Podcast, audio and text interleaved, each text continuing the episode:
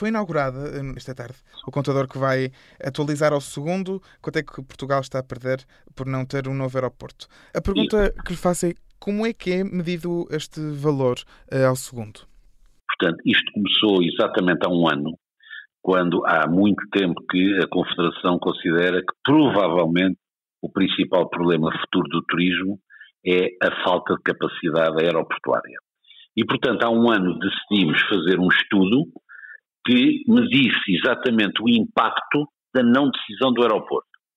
E foram estudados vários cenários em que, por exemplo, eh, se previa qual é que era a, a recuperação mais rápida e a recuperação mais lenta, nas várias hipóteses. O cenário da recuperação mais lenta foi logo abandonado o ano passado, porque, como sabe, eh, Portugal foi o único país da Europa que conseguiu recuperar o seu movimento igual a 2019, ou seja, antes de pandemia. E, portanto, foram feitos eh, dois cenários de uma recuperação mais rápida. Como é que isto foi medido? Isto foi um estudo que encomendámos uh, à Ernst Young e que fizemos em parceria, envolvendo todos os stakeholders envolvidos no turismo, seja as companhias aéreas, os aeroportos, as agências de viagens, a hotelaria, a restauração, etc. E, portanto, como nós sabemos, ou temos uma certa previsão da quantidade de voos que hoje em dia não estamos a conseguir confirmar por falta de slots no aeroporto de Lisboa, eh, foram feitas uma série de reuniões e entrevistas, porque sabemos um avião médio quantas pessoas transporta, qual é que é o gasto médio do turista, etc. E, portanto, foi assim que fizemos, digamos assim, esta projeção e que chegámos à conclusão que a melhor hipótese, ou melhor, aqui não há melhores hipóteses, a menos má hipótese, que era uma decisão uh, urgente e que seria a extensão da Portela mais um, traria um impacto muito grande para o país, cerca de 7 mil milhões de euros, a perca de emprego de cerca de 20 mil postos de emprego, mais 27 mil, e uma receita fiscal de 2 mil milhões.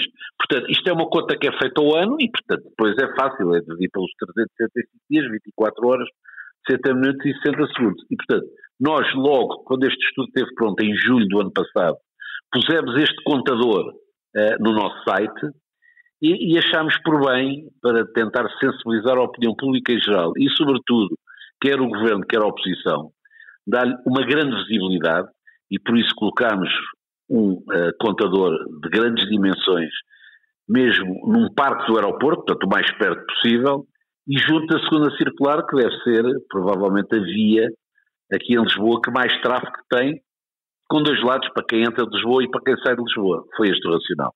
Então, qual é que é o impacto que a Confederação do Turismo de Portugal espera ter com, com este contador?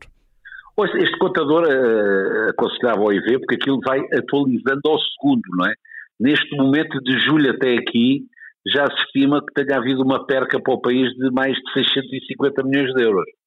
Portanto, é o chamar a atenção, mais do que estar a discutir se o aeroporto é na localização A, B, C ou D, é o impacto da não decisão que nós queremos chamar a atenção, porque, pá, todos sabemos isto, há mais de 50 anos que se está a discutir o aeroporto. Não é possível.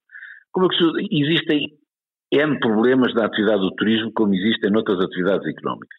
O problema da TAP, o problema da promoção, o problema da fiscalidade, o problema da legislação laboral. Agora, por mais que se resolvam todos os assuntos, por melhor que todos façamos, forças privadas e forças públicas, nada adianta se depois não pudermos ter onde os turistas possam aterrar. Portanto, este é de facto o, o principal problema que nós temos uh, presentemente.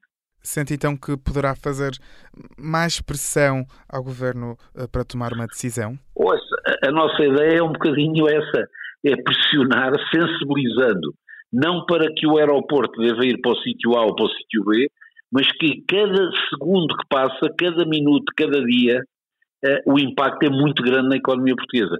E como sabe, uh, já estão fechados os números de 2022, uh, ultrapassaram-se todas as expectativas o turismo voltou a ser o motor da economia. Estamos a falar de mais de 22 mil milhões de euros de receitas e, portanto, quer dizer, é o grande exportador deste país e eu acho que é chegada a altura de dizer basta e temos mesmo que decidir uh, que tipo de aeroporto vamos ter para aumentar a nossa capacidade aeroportuária.